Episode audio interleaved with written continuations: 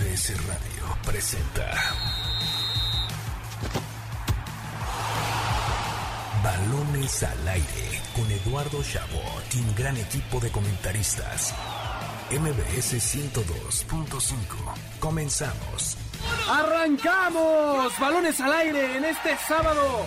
Sábado 22 de enero del año 2022. Gracias por sintonizarnos un fin de semana más aquí en MBS 102.5 de FM. Yo soy Eduardo Chabot y me acompañan como cada sábado Nicolás Schiller y Carlos Alberto Pérez con el gusto de siempre para llevarles lo mejor del mundo del deporte. Ya lo saben, la Liga MX, por supuesto, la jornada 3 que tiene grandes, grandes partidos como el América frente al campeón el Atlas.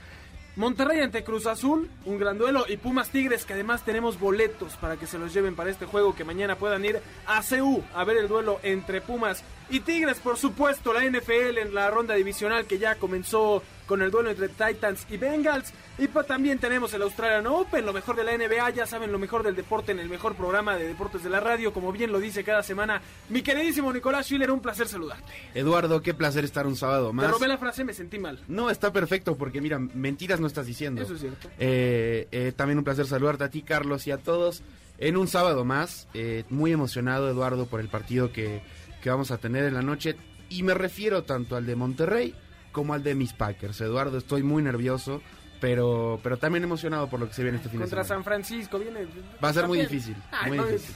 Ya, ya, ya te estás cubriendo, ¿no? Muy Puede ser, difícil. De verdad, Carlos Alberto Pérez, qué placer tenerte aquí con nosotros un sábado más. Hola, ¿qué tal Eduardo, Nicolás, a todo el auditorio? Feliz de estar con ustedes una vez más. Muy feliz porque, como bien indicas, es un, es un fin de semana de mucho deporte. Además de todo lo que mencionaste que vamos a tener, por supuesto, los playoffs de la NFL ganando terreno. Está la final de la, la el juego 7 de la final de la Liga Mexicana del Pacífico entre los Charros de Jalisco y los Tomateros de Culiacán. Hoy se decide, está a minutos de empezar este partido. Ahí va a estar a la par de todos los deportes, porque ya saben que dura como 7 todo, horas. Ahí va a estar parejito esa, esa final de la Liga Mexicana También del a, Pacífico. eh, mexicanos en la UFC, ¿eh? Para quien le gusta. habrá- Moreno a las 9 de la noche, me parece. Defiende su, hace su primera defensa de título Mosca en la verdad- UFC. De verdad no, no hay programa más completo de deportes que este, no, no tengo duda alguna, ¿no? Pero bueno, sin más preámbulos, comencemos. Balones al aire. El arranque con Carlos Alberto Pérez.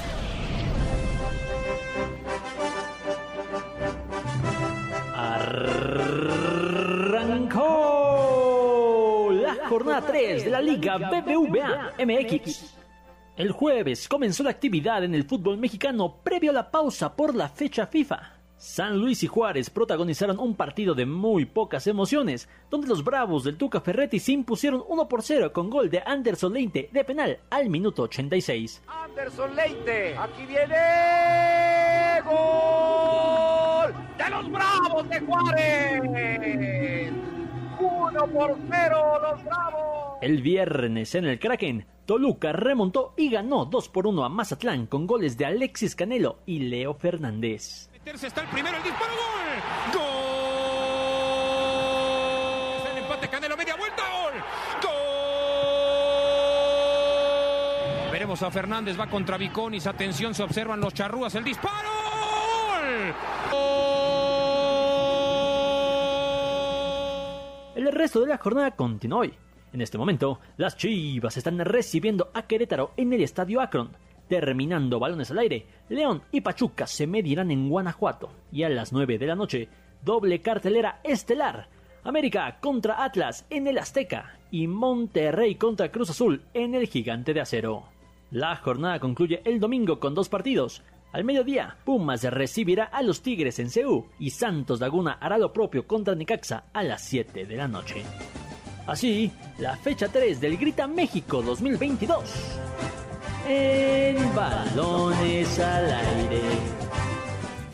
Vive al máximo tu pasión. Entra ahora a caliente.mx, regístrate y recibe 400 pesos de regalo para que comiences a apostar en vivo a tu deporte favorito. Recuerda que al jugar con nosotros podrás disfrutar del streaming en vivo de las mejores ligas del mundo. Caliente.mx, más acción, más diversión. Escuchamos el arranque cortesía de Carlos Alberto Pérez, por supuesto los goles de ESPN y TV Azteca con lo que fue el inicio de esta jornada. en estos momentos Chivas y Querétaro que se encuentran empatados uno a uno. Ojalá pudiéramos tenerlo en tele abierta como se lo merece toda la afición del rebaño. No puede ser así, lo tienen en un canal privado que además ni siquiera en tele de paga sale. Pero bueno, es lo que hay. Aquí les estaremos informando por supuesto lo que suceda con el rebaño sagrado que busca volver a ser grande, como también buscará hoy el equipo del América, Carlos Alberto Pérez tratar de ganar por primera vez después de seis partidos que llevan sin, sin victoria ante el campeón del fútbol mexicano, el Atlas. No ganan desde octubre, pero bueno, siguiendo un poquito tu, tu, línea de tirarle a las transmisiones, no puedo creer que los dos mejores partidos de la jornada estén empalmados, Cruz Azul contra Monterrey y América Atlas, sábado a las 9 de la noche. Épale, que Pumas Tigres no se empalma con ninguno, ¿eh? bueno, pero, pero, pero, tenemos aquí un, un, dos partidos que se van a empalmar y que no voy a poder disfrutar bien como se debe frente a la televisión o en el estadio, donde sea. Entonces, por ahí un reclamo en ese sentido. Pero bueno, tenemos, y como bien indicas, al campeón del fútbol mexicano, el flamante campeón próximo eh, dinastía, según Nicolás Schiller de la Liga Mexicana. Nico, te va a perseguir toda la vida ese comentario. Pero es problema suyo, no mío, porque yo nunca dije eso. Y contra el poderoso Club América, que sí, como bien eh, mencionaban, no gana desde octubre, me parece, en la Liga Mexicana, eh, y que además sigue sin poder cerrar un extremo por derecha. La única petición que ha hecho Solari desde que aterrizó en Cuapa es un extremo por derecha. Hasta tuvieron que repatriar a, a Renato, a Renato Ibarra. Al final, pues se, se lesionó. Es decir, más de un año sin poder conseguir el fichaje que quiere Santiago Solari.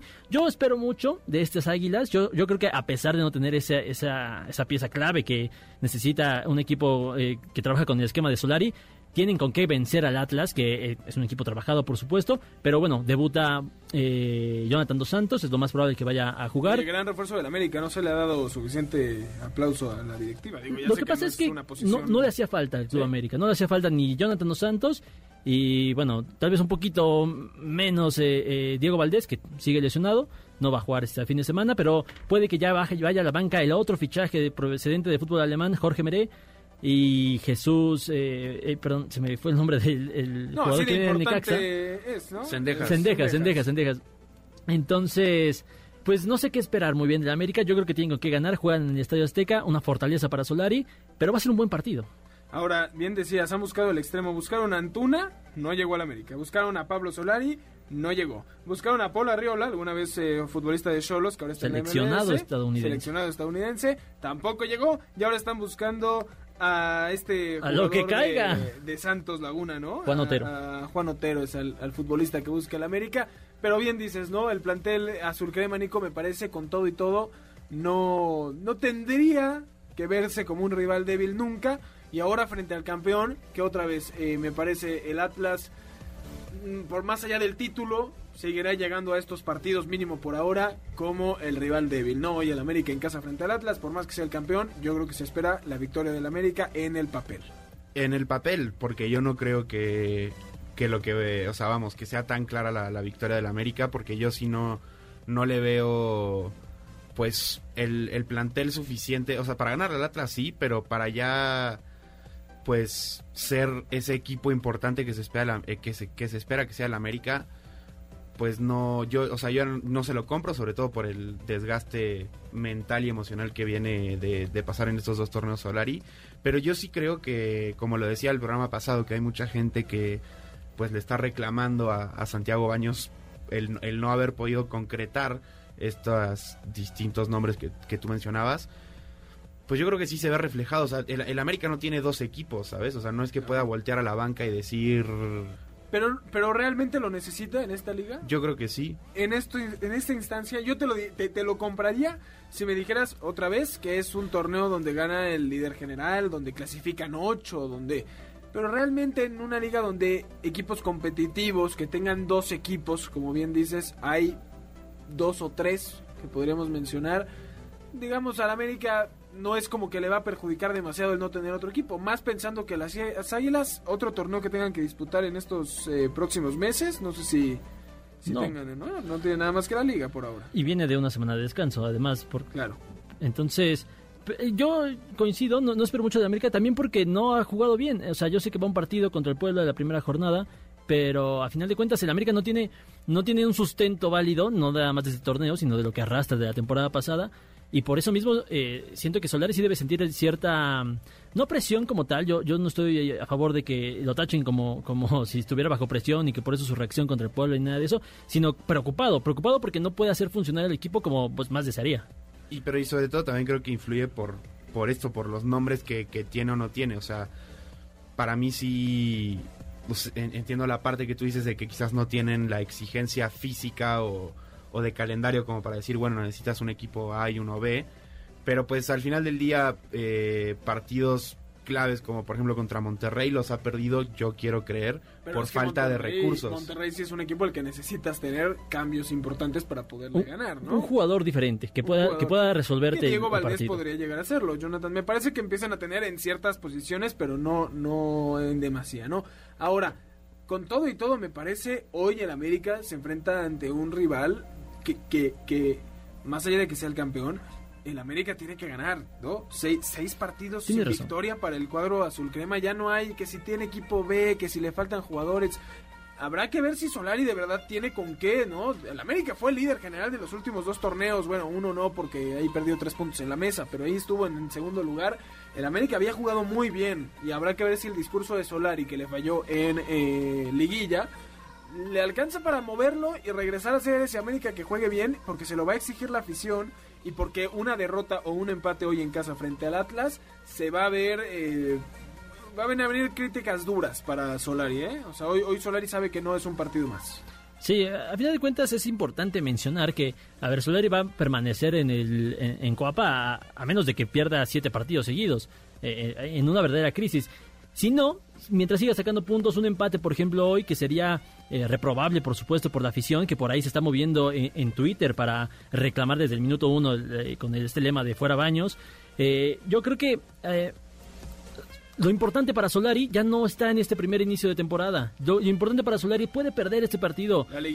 es por lo menos cerrar con esta palabra que detesta Solari en, conferencia de prensa, llegar embalado a la liguilla, llegar en buen ritmo, porque es ahí donde se está definiendo eh, los torneos y donde no puede. Empieza muy bien la temporada, incluso ahorita puede ganar y va a seguir invicto con dos partidos, por supuesto, pero pues va, eh, va a empezar a hilar una racha de partidos sin perder que al final no sirven de nada. Entonces yo creo que Solari debe de ser lo suficientemente inteligente para trabajar tranquilo, con calma con vistas a lo que pase eh, por ahí de mayo. Yo creo que es un tema de adaptación, ¿no? Porque llegas a la liga y empiezas a ganar todos los partidos de temporada regular y ves que terminas fracasando porque te eliminan en el primer eh, escalón, digamos, de la liguilla. Y yo creo que ahora enfrentas esta temporada diciendo, ¿cómo, cómo hago para ser competitivo sabiendo que mis primeras 10 jornadas poco importan, ¿no? Porque tengo que ganar para gustar a la afición, pero en temas de resultados al final no va a importar, porque si gano y la afición está contenta, pero me eliminan en cuartos de final o en el repechaje, va a terminar siendo un fracaso. Yo creo que falta que Solari pueda entender un poco de lo que es esta el folclore del fútbol mexicano y su sistema de competencia, ¿no? Pues sí, yo creo que, que, el problema es por el, propio también nombre de Solari, o sea, porque llegó siendo... El del Real Madrid. Exacto, el del Real Madrid y todo, y, y, para una afición tan exigente como la del América, pues obviamente esperas que que esté a la altura por lo menos de la etiqueta. Y, si a eso le sumas que tuvo la desgracia, entre comillas, de ser su, o sea, líder o bueno... líder, líder dos campeonatos o sublíder en uno y no ser campeón, pues te queda esa, esa espina que, que sí, que yo coincido con Carlos. Obviamente no importa lo que si hoy el América empata o lo que sea, pero sí ya es el, yo creo que el último torneo si no es campeón. O sea, ¿tú crees que si el América no es campeón es el último torneo de Solari al mando Para mí sí. Para mí sí porque ya lo dijimos. Depende de la forma, ¿no? Es que no sé porque algo que hemos platicado aquí es que al, aficionado del América sí le importa ganar, pero ganar bien. O sea, a diferencia de otros equipos que quizás es a mí solo dame el título y ya.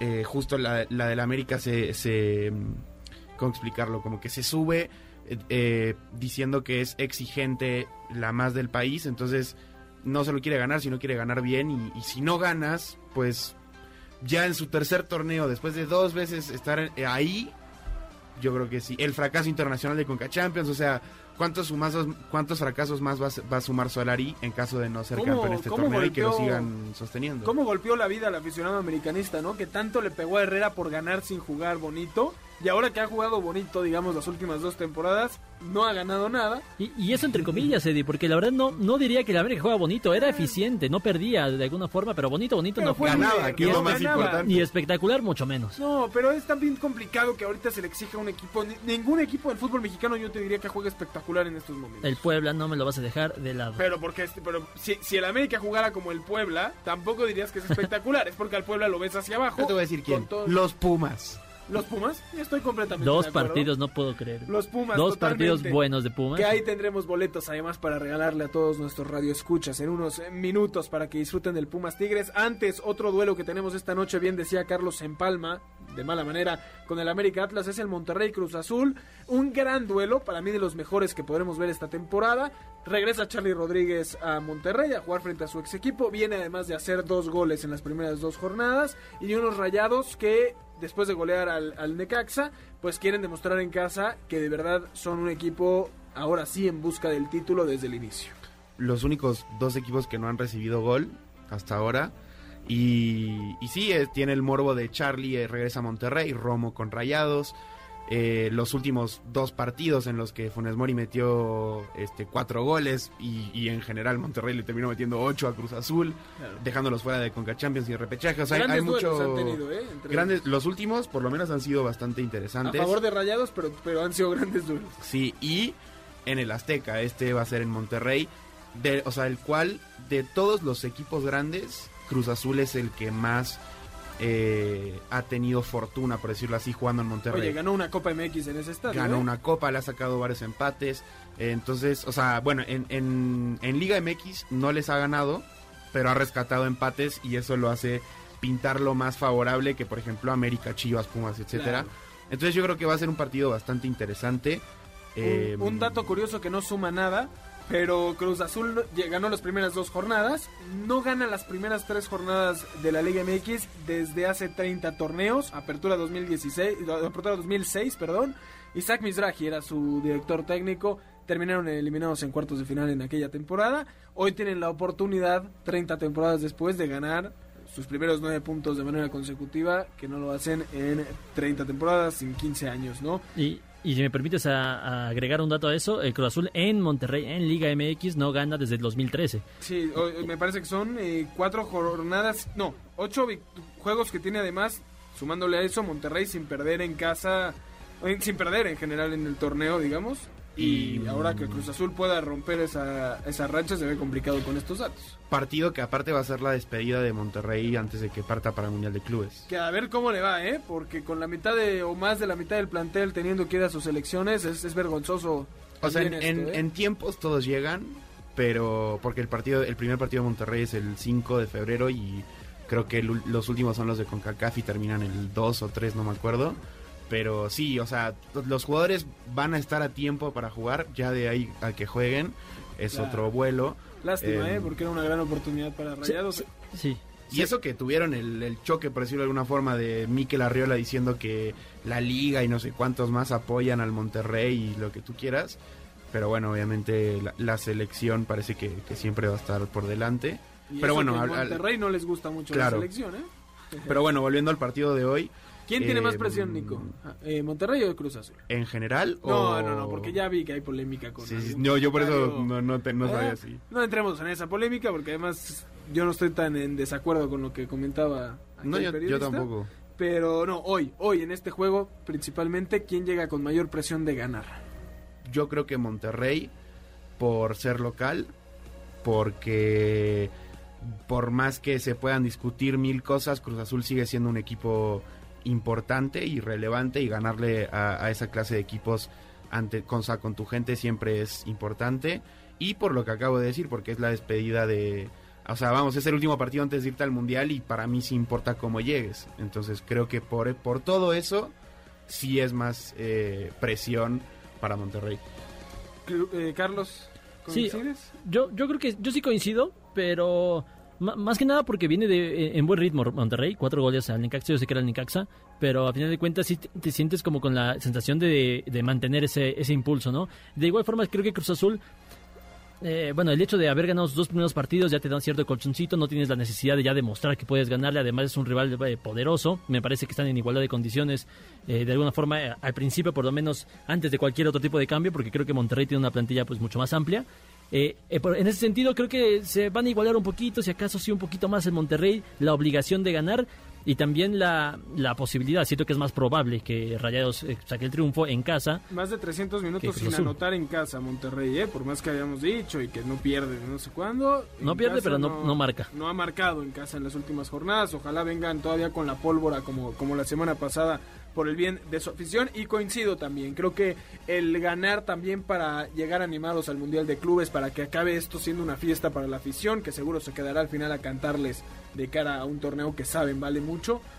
Eh, me parece importante para Monterrey y coincido, Cruz Azul sabe que ante un rival que en planos generales es superior en el papel, perder hoy no significaría un fracaso, digamos, o, o- una derrota de cuál preocuparse, ¿no? Eh, eh, Reynoso. Entonces, creo que también Monterrey ahí va, va de favorito. Quien no sé si va de favorito, Nico, es Pumas, que a pesar de que ha tenido un gran inicio de torneo, que para mí es para aplaudirle siempre a Lilini, siempre en el barco de Lilini con lo que ha hecho casi sin nada de producto, pero tiene muchas bajas por lesión, por expulsiones, por demás o- operaciones de ciertos jugadores que tuvieron también eh, por lesión. Reciben a Tigres, que siempre será un rival complicado y que además siempre a Pumas se le ha dificultado vencerlo en las últimas temporadas. Sí, eh, noticias pues buenas y malas, por decirlo de alguna forma, porque regresa Nicolás Freire, pero pierden a Marco García y eh, hoy mismo se lesionó Washington Corozo, entonces también pierden una buena opción de Oye, cambio. el preparador físico de Pumas también ya es para que le, le metan ahí un regalito. Bueno, sí, le- la de Marco García fue más, Fractura, este, ¿no? claro, Sí. fue y algo propio del partido, no tanto de del preparador físico, pero bueno, sí, eh, creo que va a ser, eh, coincido contigo, no, no, no parte Pumas como favorito, pero tampoco Tigres, eh. O sea, yo, yo lo veo como de verdad un partido parejo. Yo no, yo no creo que, que Tigres mañana sea amplio favorito para, para, para ganar, como tampoco lo veo a Pumas. Ah. Yo considero que va a ganar Pumas, pero no por un tema de ser favorito. A- a- antes de criticar el comentario de Nicolás Schiller, con el que podría, po- po- probablemente estés de acuerdo, Eduardo, no me sorprendería. Quiero preguntarte, Nico, Las grandes mentes ¿por qué, piensan igual, por, qué, sí. por qué Tigres no va a ser favorito si tiene, si dobla en valor el plantel, si tiene calidad individual para resolver cualquier partido, y si Pumas, me acabas de decir que tiene mil bajas por cualquier tipo de razón? No, porque no tiene mil bajas. O sea, real- realmente la de, la de Marco García es este. No, no, ¿cómo ¿por qué? ¿por qué no es favorito Tigres? Pues porque para mí jugar en CU a las 12 del día, aquí puedo estar equivocado porque no sé si No, justo sí, mañana sí, es sí, partidos sí, que sí, juegan sí. después. Ok, mañana a las 12 del día, eh, a- no solo Tigres, te- le ha pasado a Monterrey, Santos, cualquiera que... Más los del norte, que les pesa Claro, a los del norte me refiero que, que les pesa jugar esa hora. Y porque sí creo que... Que, ¿cómo se llama? Que Pumas está en un buen momento y no solo eso, a un rival al que le han sabido jugar es a, es a Tigres. O sea, no, nunca me voy a olvidar, bueno, nunca me voy a olvidar, ¿eh? eso sonó bastante romántico, pero... Deja eso, sonaste viejísimo. Viejísimo, sí, sí. Y, sobre todo para algo que pasó hace dos torneos. Ah, o sea, desde que llegó Lilini, la verdad es que a Pumas no le ha ido. eh, en cuanto a juego, no se ha visto superado por, por Tigres. O sea, no, no, no sé el dato de cómo le ha ido en resultados.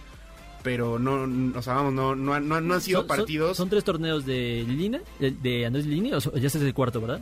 Llegó en, creo que es el cuarto. Sí, claro, porque fue el que llegó, fue el- llegó en el Guardianes o sea, llega y 2020. es el que llega a la final y luego tiene otros dos, el que gana Cruz Azul y el que gana Atlas. Ok, entonces no ha perdido. Dos empates a cero y un empate a un 1-1. Y antes de que llegara él, la verdad es que Tigres era padre y amo y señor de, de- de- de los universitarios, ya sea en liguilla o en temporada regular, salvo ahí una semifinal, Cuartos de final. eh, cuartos de final que gana que gana Pumas, ¿no? Pero fuera de eso, casi siempre Tigres le había pintado No, y la este cara. Tigres es un desastre. Ahora, yo coincido contigo, Carlos, casi a- al 100 en el caso de que Pero no, no- no podría decir que, que, que Tigres no es favorito cuando ves las plantillas, las bajas de Pumas y demás, pero coincido en que los momentos pueden importar, ¿no? Tigres con Miguel Herrera no convence, eh, está ahorita el cambio, se va a Salcedo, que además venía de hacer gol y luego autogol, empatan con Santos, todavía no, no, no, no veo a esos Tigres que me generen confianza, y Pumas calladitos están haciendo lo suyo, ¿no? Yo en eso me basaría para decir que es un partido cerrado y que Pumas podría llegar a sacar un buen resultado mañana.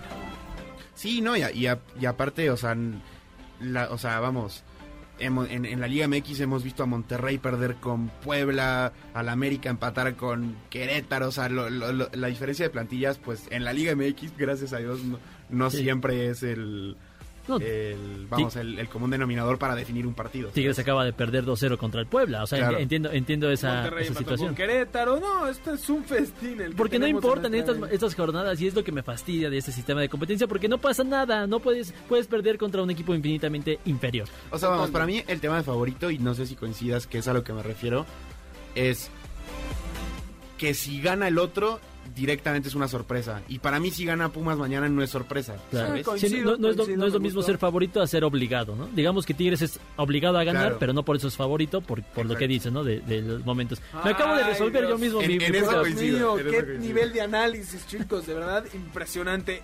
Vámonos rápidamente a un corte porque tenemos lo mejor de la NFL. Antes tenemos dos boletos para este justo este juego entre Pumas y Tigres mañana a las 12 del mediodía en Ciudad Universitario.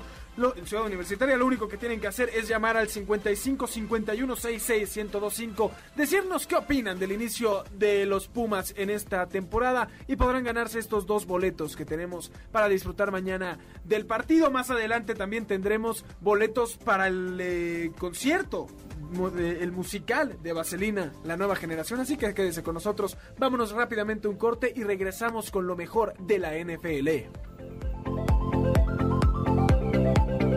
Balonazos al aire. En la Liga MX femenil, Chivas arrancará la jornada como líder general por diferencia de goles. Toluca, Tigres, Cruz Azul y América continúan imbatidas. Este fin de semana, dos jugadoras concretaron su fichaje a la Liga de España. Sofía Álvarez de Querétaro llegará al Valencia e Itzel González de los Cholos aterrizará en Sevilla. Los tomateros de Culiacán ganaron 5-3 a los charros de Jalisco ayer y forzaron el juego 7 de la serie final por el título en la Liga Mexicana del Pacífico. El partido recién comenzó a las 6 de la tarde en tiempo del centro de México y definirá al nuevo campeón. Tecatito Corona debutó como titular en el partido de Sevilla contra Celta de Vigo. Jugó 72 minutos y tuvo una buena participación en el empate 2 a 2. Raúl Jiménez no jugó por lesión en la victoria de los Wolves contra el Brentford. Sin embargo, podrá viajar con la selección mexicana para la eliminatoria mundialista. Este sábado, el tijuanense Brandon Moreno defenderá por primera vez su título mosca de la UFC. Se medirá por tercera ocasión a Davison Figueroa a las 9 de la noche, en tiempo del centro de México. Yo soy Carlos Alberto Pérez y en un momento regresamos a Balones al Aire. Estás escuchando Balones al aire. En un momento regresamos. MBS 102.5. Estás escuchando Balones al aire. MBS 102.5. Rumbo a Qatar 2022.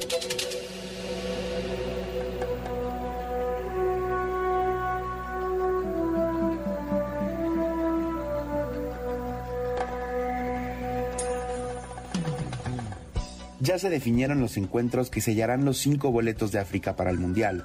Egipto enfrentará a Senegal, Camerún chocará con Algeria, Ghana se cruzará con Nigeria, Marruecos intentará vencer al Congo y Mali se verá cara a cara con Túnez.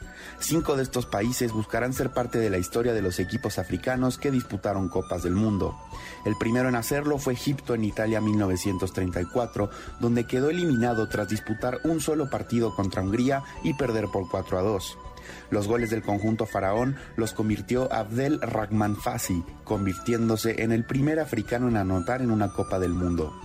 Años más tarde llegó la primera victoria de un país de dicho continente en un mundial y sucedió nada más y nada menos que ante México en Argentina 1978. En el primer partido de grupos, Túnez empezó perdiendo 1 a 0 contra el Tri, pero los goles de Ali Kadi, Nejid Gomid y Mokhtar Douyev sellaron el primer triunfo africano en mundiales. Para balones al aire, Nicolás Schiller. Estamos de vuelta en Balones al Aire por MBS 102.5 de FM. Yo soy Eduardo Chabot y me acompañan como cada sábado Carlos Alberto Pérez y Nicolás Schiller. Escuchamos el ¿Sabías qué? de cara al Mundial que tenemos este año. Bien hablabas ahí, Nico, de los cruces de África. Dos jugadores de Liverpool que algunos se quedará sin Mundial, Mohamed Salah o Sadio Mané. que se enfrentarán cuando Senegal se mida a Egipto, de estas eliminatorias que tanto podemos disfrutar en este en este bendito fútbol que todavía se nos permite mientras el mundial sea de 32 selecciones, no clasifican todos y podamos hablar de fútbol como es y no nos cambien las cosas. Pero ya, basta de fútbol, hoy se habla de NFL, hoy los Titans que llegaban como el mejor equipo de la temporada acaban de caer junto a Green Bay, acaban de caer ante los Bengals de Cincinnati 19-16 con una patada en el último segundo y con esto los Bengals cierran 31 años sin avanzar a la segunda ronda de unos playoffs. Correcto, 31 años sin victoria, lo, rompieron la, semana pasada, pero como bien indicas, es la sorpresa, es la, perdón, la, jornada pasada, ¿no? En la, ronda de comodín. Eh, pero es la mayor sorpresa que se podía esperar. Eh, yo creo que nadie en, que haya visto la temporada completa de, de NFL cree que un equipo de los cuatro que están disputando ahorita la, los cuatro que van a jugar hoy y los cuatro de mañana, los cuatro equipos, no, había uno favorito, claramente favorito. Si acaso era este de los Titanes de Tennessee porque llegaban con una semana de descanso por no jugar en la ronda de comodín, recuperaban jugadores. A, Green Bay superior a, San Francisco, porque yo creo coincido. ¿Por, qué qué, perdón? Veo a Green Bay muy superior a San Francisco. O sea, realmente creo más que Green Bay la tiene más sencillo de lo que lo tenía Titans. Los Titans, bueno, es, válido que, lo pienses así, pero al final de cuentas me parece que el juego por tierra de Green, de San Francisco va a ser clave y fundamental, y más bien la única herramienta que tendrá San Francisco para poder derrotar a Green Bay. Y en ese sentido, Green Bay no tiene la mejor defensiva en cuanto a, juego por tierra. E, por, eso yo siento que ahí se emparejaba un poquito más esta situación. Aquí no había, no había un rubro en el que, en el que Cincinnati fuera mejor que, que, los Titanes de Tennessee. Yo lo decía porque me sorprendió en la ronda anterior que fuera además San Francisco quien eliminara a los Cowboys de Dallas, ¿no? Y dije, bueno, si, si es el equipo además que viene eliminando la, la, única sorpresa que hubo en la ronda anterior y ahora se enfrenta a Green Bay, que es quien la mayoría pone como posible campeón del Super Bowl, pues veía complicado que esto sucediera. Al menos ya hubo una sorpresa, eso siempre es bonito en el deporte. Ahí estará Cincinnati peleando en la siguiente ronda. Y bueno, Nico, tus, tus Packers ¿Cómo los ves? Te veo ya muy, muy... ya te estoy veo festejando el título. No, no, no, nunca. Te veo con a Rogers, por favor te pones tu cubrebocas, te recuerdo que no, sea, no está vacunado. No, nunca. De hecho, empecé el programa diciendo que estaba bastante nervioso y emocionado, porque sí creo que es un partido difícil. Es decir, sobre todo se, se espera que esté el regreso de Nick Bosa por parte de, de San Francisco. Y como bien mencionaba Carlos, o sea, en los últimos playoffs de, de, los, de los Packers o hace dos, no me acuerdo que igual les tocó enfrentarse a San Francisco. A pura corrida los terminaron este por matar y bueno, un error fatal de, de Rogers que no se la termina jugando en la última jugada. Eh, pero bueno, esta temporada está el antecedente que con 37 segundos faltando y sin tiempos fuera, Rogers termina resolviendo el partido y terminan ganando los Packers contra San Francisco. Obviamente ahora ya es otras situaciones, eh, sabes, playoffs y todo, pero híjole, yo creo que, o sea, yo, yo creo que los Packers han tenido una de las mejores temporadas de, su historia y de hecho es, es así, o sea, no, no, es, no es opinión. Em, pero es una realidad. Sí, pero es una realidad. A otro dato, que es que pues San Francisco en playoffs es el papá de, Green Bay, entonces pues todo puede pasar. Sí, este es la, el partido más repetido en la historia de los playoffs de NFL, con balance positivo para San Francisco. Y bueno, Además de todo esto, yo creo que se empareja mucho la condición del frío. No va a nevar, pero van a estar entre menos 12 y menos 17 grados el, clima. Obviamente, no es que, no es que a, Aaron Rodgers le encante este clima, sin embargo, pues está, claro, acostumbrado. Está, acostumbrado. Está acostumbrado y quien no está acostumbrado en lo absoluto es Jimmy Garoppolo, que además, el quarterback de San Francisco, que además eh, se recuperó a penitas de una lesión, una molestia ahí en, el pulgar derecho de la mano derecha el, pulgar de la mano derecha. Eh, sí, menos mal. ¿no? Sí, porque imagínate que fuera otro pulgar estaría medio raro.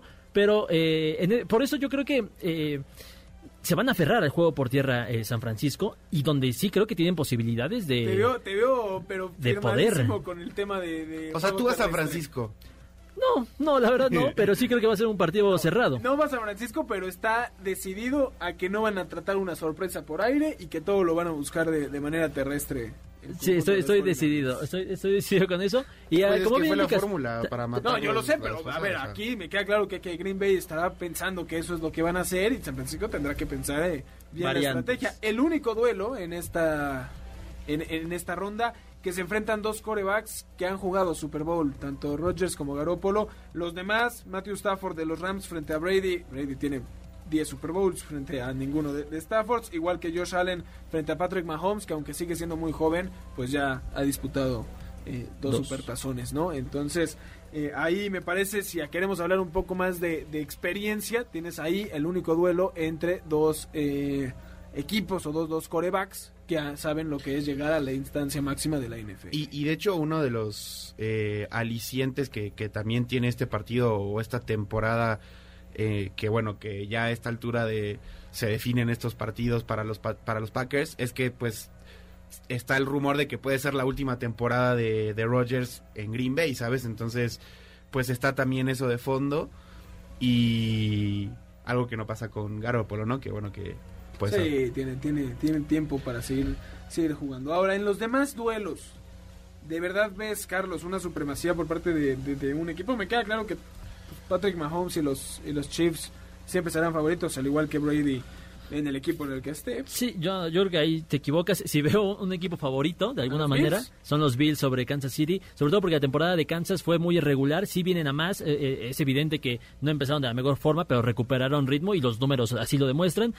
Pero los Bills vienen de hacer el mejor partido de la temporada contra el clásico, eh, o sea, era su partido clásico contra los Patriotas de Nueva Inglaterra, donde Josh Allen demostró que puede ser un, un coreback de época. Y en ese sentido, otro coreback de época, por supuesto, es eh, Patrick Mahomes. Y por eso yo creo que se van a anular en ese sentido. No va a haber ah, un coreback que que pueda decidir el partido porque del otro lado hay una herramienta de la misma forma. Y entonces ya nos pasamos al resto del equipo y me parece que las herramientas de los Bills a lo largo de la temporada son más que suficientes para derrotar a Kansas City. Además juegan en casa de los Bills. Junto a Burrow, que acaba de ganar con Cincinnati, Josh Allen es el coreback más joven, ¿no? De los que quedan en, playoffs con 25 años.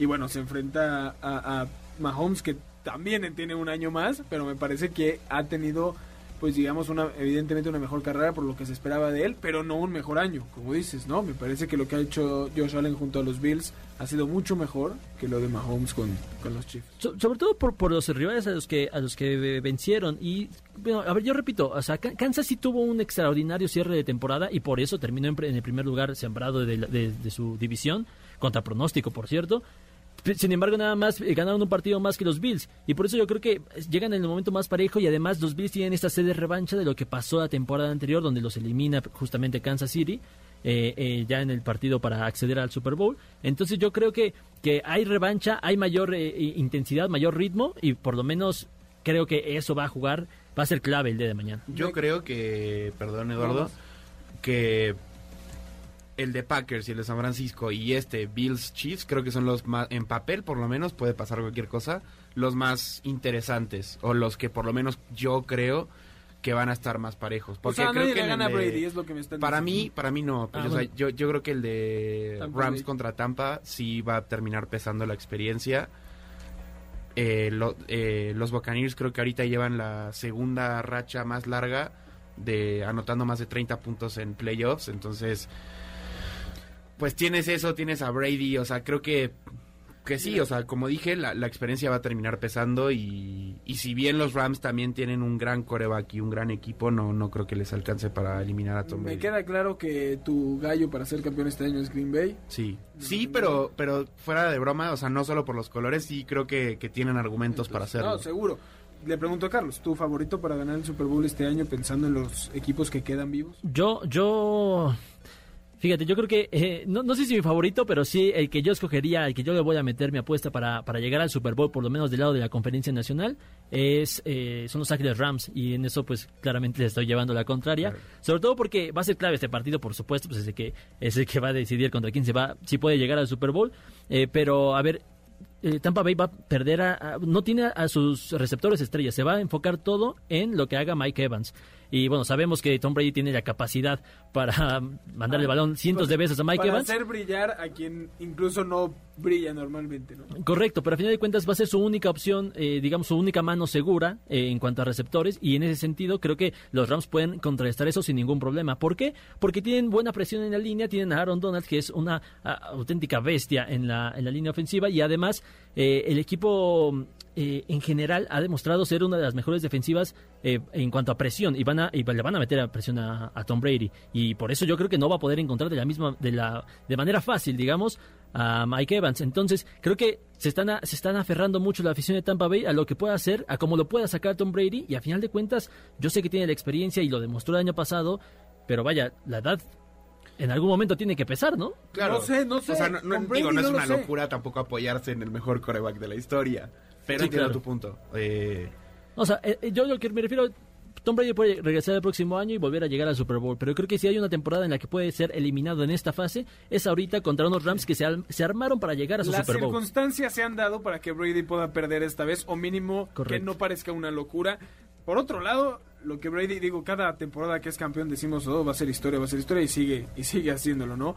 Pero me parece que ahora que tiene una nueva oportunidad de seguir brillando casi a sus cuatro décadas ya más en la NFL, es, es- sensacional poder seguir disfrutando de, del mejor coreback de toda la historia. Además, yo soy fan de que en algún momento un equipo de la NFL pueda tener una alineación relativamente galáctica, como si- si cabe el término, porque lo que hicieron los Rams esta temporada fue espectacular.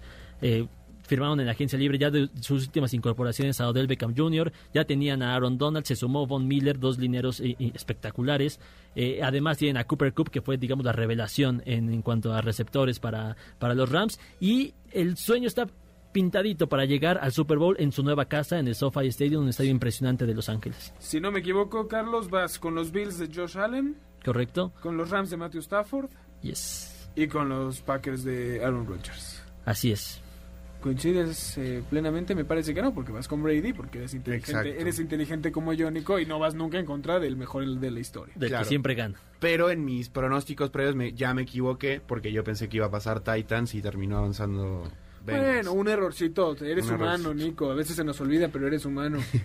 ¿no? Pero si fuera de... Ah, no, perdón. eh, yo creo que va a pasar Chiefs. También No, vas con Kansas. ajá. Tú vas Kansas, de Mahomes, yo coincido en ese, coincido en el de Brady.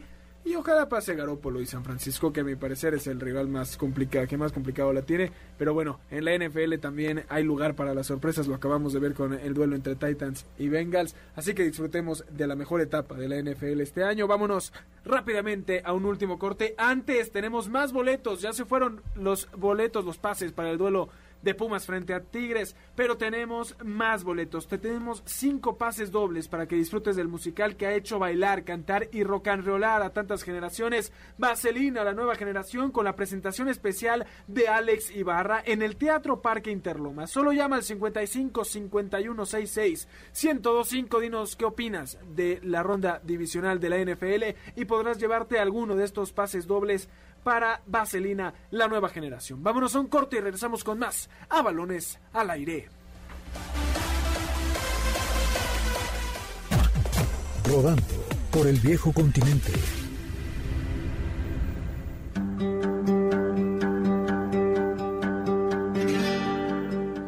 El balón sigue rodando por el viejo continente en un fin de semana lleno de emociones.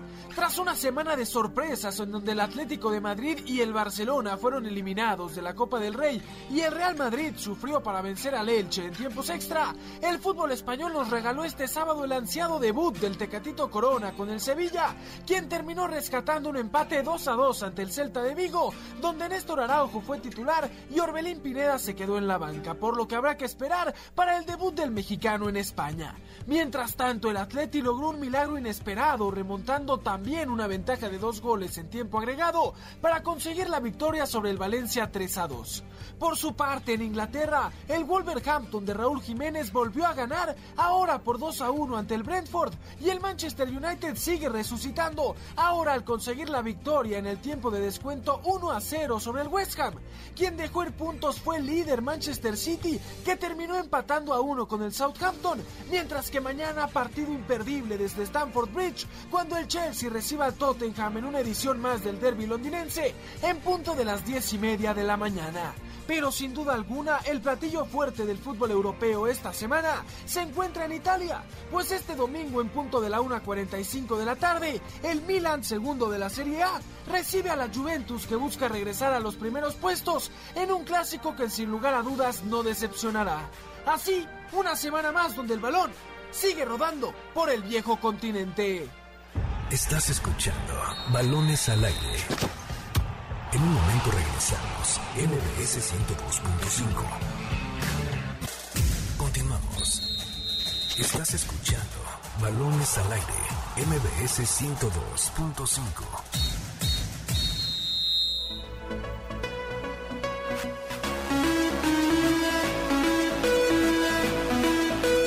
vuelta en Balones al Aire por MBS 102.5 de FM. Yo soy Eduardo Chabot. Me acompañan como cada semana Carlos Alberto Pérez y Nicolás Schiller para hablar de lo mejor del mundo del deporte. Antes de hablar un poco de la selección mexicana y los seleccionados, Nico, tú que eres tenista de toda la vida, ¿qué te ha parecido este Australian Open? Que tenía como protagonista algo fuera de el deporte, ¿no? Que venía siendo el caso Djokovic, que no le permitían la, visa para entrar a Australia por no estar vacunado. Luego se, se dio a conocer que tenía que tuvo COVID en una entrevista que le dio al equipo, a esta revista francesa, y se hizo todo un drama, luego lo, lo, deportaron, ahora quiere demandar al gobierno australiano, pero fuera de eso ya está la parte que nos gusta, la parte del deporte, la parte que nos emociona. Así es, un, un Australian Open que pues eh, el escenario para películas ya lo tiene puesto porque la casa productora que empieza con N eh, está ahí dando vueltas por, por los vestidores de los jugadores. Netflix, Eduardo. Ah, gracias. Sí, sí la verdad estaba perdido. Así que ya hay, varios capítulos que se pueden echar solo con este Australian Open y aparte... Eh, muchas sorpresas. Eh, quedó eliminada Naomi Osaka en la rama femenil, al igual Pobre, que... Ya, ya, el tema mental la está destruyendo a la Sí, Naomi, ¿eh? sí la, la, verdad que sí, después de esa mítica conferencia de prensa eh, se ha visto un poco su, su, decaída, pero bueno, el caso es que también fue eliminada Garbiñe Muguruza, otra ex campeona. No, ya no queda nadie. No, no, no, en, en, en, el, en, el, en la rama varonil, Diego Schwartzman, el argentino, también fue eliminado, Grigor Dimitrov, ¿sabes? O sea, varias figuras que uno no esperaría que, que fueran eliminados ya no están con nosotros en Australia, Ay, ay, pero sigue eh, en pie nada más y nada menos que Rafael Nadal y Danil Medvedev, los que yo creo que van a ser los grandes protagonistas de este torneo, al igual que Stefano Tsitsipas, que ayer derrotó a, a Benoit Per, el, el, francés, en un gran partido de tenis. Así que pues, la verdad muy bueno, ha, ha estado a la altura, por lo menos de, de, las emociones que uno esperaría. Nadie le quita la corona a Nadal. Pues podría ser Medvedev, o sea, yo, yo estoy de acuerdo que obviamente uno iría con, con Nadal, pero Medvedev es de esta nueva generación pues del, para mí de los más peligrosos. Ya eh, eh, compartió una final con Nadal en, en, en, el US Open que se fueron a cinco sets, otros, otras finales que, que, también compartió ahí con el Big Three, así que pues yo no la vería tan segura como antes para, para Nadal. Diego Schwartzman, ¿no le ves posibilidad? No, no, porque te acabo de decir que lo acaban de eliminar. Ah, que lo eliminaron. pero... Es de los eliminados. Muy Exacto. Bien. Y, y, bien decías que, que, grandes nombres fueron eliminados también en la rama femenil, pues la española Paola Badosa va perdiendo ahora frente a Madison Keys el, el primer set y va perdiendo el, el, el segundo está también eh, oye, ahí jugando. Oye, oye, a mí me encantó que de los que sí lograron acceder, los verdaderos campeones, bueno, los que van a hacer eh, llegar lejos en este Australian Open, también están confirmados para el abierto mexicano de Acapulco, porque mencionaste a Rafael Nadal, que fue el último en confirmar, Danil Medvedev, eh, Stefano Tsitsipas, todos ellos confirmados junto a Alexander Zverev para el abierto mexicano de, de, de Acapulco, ¿no? Es algo que me parece espectacular, va creciendo a pasos agigantados este abierto que tenemos el placer de tener aquí en México. Oye, también no, está Zverev y no me lo mencionaste. Sí, pero es que Zverev, vamos, yo no lo pongo como candidato a, a ganar el Australia. Y ya, y decidió no mencionarlo. Sí, o sea, porque o sea dijo, lo metimos como experto en tenis y dijo, no, no me cae bien. Alexander Zverev no lo metemos el número 3 del mundo ni lo ponemos. O sea, está por encima de Nadal y ni lo mencionó. No, bueno, pero el, el tema del ranking fue todo, es, es, todo un tema de todavía de, de debate por lo por este sistema que se decidió congelar los puntos durante la pandemia, bueno, al inicio de la pandemia y tal. Eh, no, a ver. Eh, ni lo mencionaste, Nico. Ni lo mencioné, pero porque, repito, yo no creo que Zverev eh, se pueda llevar el Australian Open, a diferencia de eh, Medvedev o Nadal, que son mis dos principales candidatos. Ambos juegan hoy, ¿eh? Rafael Nadal a las 9 de la noche frente a Adrián Manarino. Y Zverev a las 10 ante Denis Shapovalov, que me parece un duelo más partidazo. Parejo, que va a ser un, un gran duelo que tendremos en Australia. Bien decías lo de Acapulco, importante. Llevan un año, dos años tratando de demostrar ya, lo, lo, lo, bonito. Ya tienen el nuevo complejo, tienen mucho que quieren mostrar. Es una locura. La gente del abierto de Acapulco y al fin podremos tenerlo. Ojalá y la pandemia ceda un poco este, este tema de, de la cuarta ola para que no haya restricciones o no haya tantas restricciones y podamos disfrutar del abierto de Acapulco en su totalidad. Tener esos nombres en México, la verdad, no, no, no es, y aparte en un torneo, eh, vamos, oficial y por puntos, o sea, no... Que va creciendo, o sea, va, va en busca de mejorar Sí, ese- sí, sí, la sí. categoría de ATP 500, ¿no? 100%.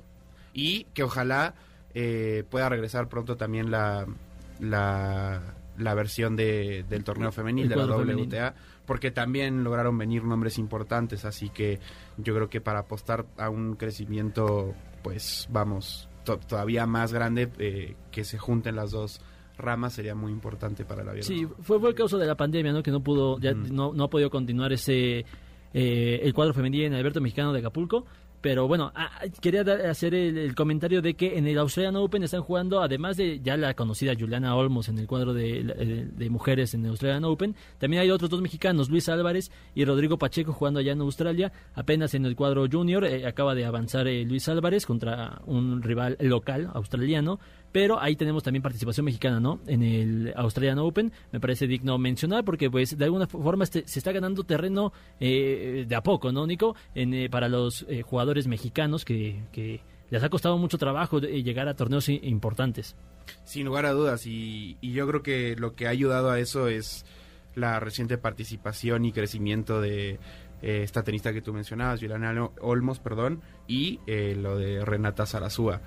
Obviamente, eh, sin todavía un nivel en el que puedas decir, bueno, pueden ser campeones, pero pues lo importante es que crezcan y que también, volviendo un poco a lo del abierto de Acapulco, que se le dé estos espacios. Aquí en Balones al aire, al aire hemos platicado con Raúl Zurutuza y, y es lo que él nos comenta, ¿no? Que, Seguro que lo tendremos pronto antes del abierto de Acapulco. Es darle estos los famosos wildcards que se le dice a, a tenistas mexicanos para que puedas, puedan tener ese roce con, con tenistas de primer nivel. Y que de verdad eh, eh, de aplaudir todo lo que hace estas organizaciones que, que hacen tanto el Abierto de los Cabos como el de Acapulco, porque se esmeran muchísimo en Sí. hacerlo de primer nivel, como lo hace la Fórmula 1 también acá. El tenis va a la pared, tremendo. No mencionaste a los más importantes de las mujeres, te tengo checadito, ¿eh? A ver. A Ashley Barty, la número uno del mundo, que sigue hoy, juega a las 2 de la mañana. Y a la número 2, que es mi queridísima Arina Zabalenka, ¿no? Ahí están también en el Australian Open, vivitas y coleando, esperando que en la rama femenil. Pero porque no, no fueron eliminaciones sorpresa. Que por qué no preguntaste, dice. Sí, No, no, no, yo mencioné las eliminaciones sorpresa y pues Sí, ellas no las eliminaron. Tienes toda la razón, Nico, como siempre tienes toda la razón. Antes de irnos, muchachos, ¿les gustó la, la lista del tri? No está el chicharito, otra vez. A mí me gustó. eh, sí, creo que obviamente hay varias eh, irregularidades. Lo del chicharito a mí la verdad ya no me tiene... O sea, Sorprendido. no, ni sorprendido ni preocupado. O sea, la verdad... Tampoco hoy no creo que esté en un nivel para decir cómo no está el chicharito. Antes sí te lo podía decir como eh, con todo y la cercanía que tengo con el Monterrey. Antes sí te podría haber dicho cómo llevas a Funes Mori y no al chicharito. Pero hoy la verdad Chicharito es el mexicano que más goles ha metido en el último año. Nada más para que sepan, ¿no? En todas No. las ligas. El Máximo- delantero mexicano, 16 anotaciones en los últimos 365 días. Nicolás, por favor, El delantero con más goles es Funes Mori. 16 goles empataditos. Ah, Bueno, ay, pues entonces ahí está. Bueno, O sea, Totalmente. Ahora, ya para estar más de acuerdo, llamaron a Jonathan Orozco, que no entiendo, o sea, se les... se- yo, se- yo, esperaba que me preguntaras. No, no, ahí voy, ahí voy, Carlitos. Estaba viendo el tiempo, ya te vi metidísimo. Sí, eh, ¿qué te parece la convocatoria? No, lo que decías de Jonathan Orozco, no me importa quién, Jonathan Orozco, Alfredo Talavera o Rodolfo Cotto, todos tienen el mismo nivel para mí. Uno debería de dejar su lugar para Carlos Acevedo, o por lo menos un portero joven, no me importa quién, alguien que pueda tener, ser algo a futuro, que empiece a ganar experiencia. Totalmente, no hay lugar, pareciera que no hay lugar para el futuro, especialmente en un área donde México tiene ya buenos futbolistas que podría ir formando a nivel de selección. Pero bueno, así las cosas, a, a ver cómo le va a nuestra selección mexicana en estos próximos partidos. Eh, recordarles... Nada más mencionar, los charros de Jalisco van ganando 3-0 a los tomateros de Culiacán. Correcto, Chivas y Querétaro empataron 1 a 1, no ganó el rebaño sagrado ante los Gallos Blancos y grandes jornadas, grandes partidos que tenemos de todos los deportes para que disfruten esta, este, esta velada. Muchachos, como siempre un placer, Carlos Alberto Pérez, muchas gracias. A ti, Eduardo Nicolás, a todo el auditorio, feliz de estar con ustedes una vez más. Nicolás Schiller, un placer, mil gracias por estar con nosotros. Eduardo y Carlos, qué placer eh, charlar un sábado más en el mejor programa de deportes de la radio y atentos al partido de Packers y de Monterrey Cruz Azul. Me parece, totalmente te haremos caso a nombre de Carlos Alberto Pérez, de Nicolás Schiller, de Jimmy Gómez Torres en la producción, de Héctor Zavala en los controles. Yo soy Eduardo Chabot, gracias por habernos sintonizado un sábado más aquí en Balones al Aire por MBS 102.5 de FM. Los esperamos como siempre el próximo sábado en punto de las 6 de la tarde y los dejamos con el mejor programa que ha existido en el mundo A-Track con Checo Sound. MBS Radio presentó Balones al Aire. Con Eduardo Chabot y su equipo de comentaristas. Nos escuchamos el próximo sábado a la misma hora. MBS 102.5.